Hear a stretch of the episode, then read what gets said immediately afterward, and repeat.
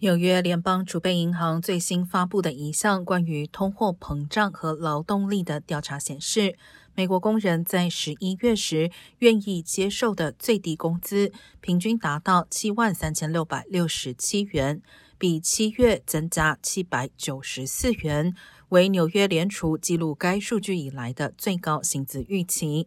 同时，调查显示，人们认为找到新工作的可能性连续第四个月增加。与此同时，美国人对通货膨胀的担忧有所下降，预期的通胀率从六月份九点一的峰值降至十一月份的百分之七点一。